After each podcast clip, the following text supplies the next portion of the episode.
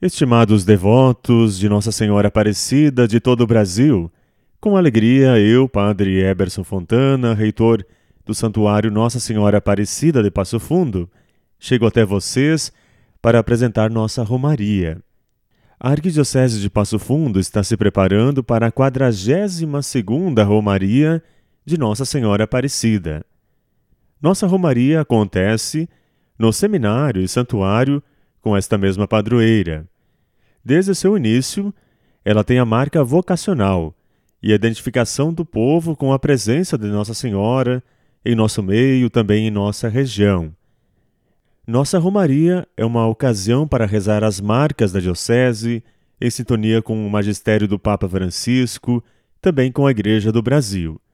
Nesse ano, temos como novidade a reinauguração do nosso espaço do santuário remodelado para acolher os mais de 100 mil fiéis que passam pelo nosso santuário entre o segundo domingo de outubro, data da Romaria, e o dia 12, onde muitas pessoas também vêm ao santuário com a Romaria da Criança, várias celebrações que aqui acontecem.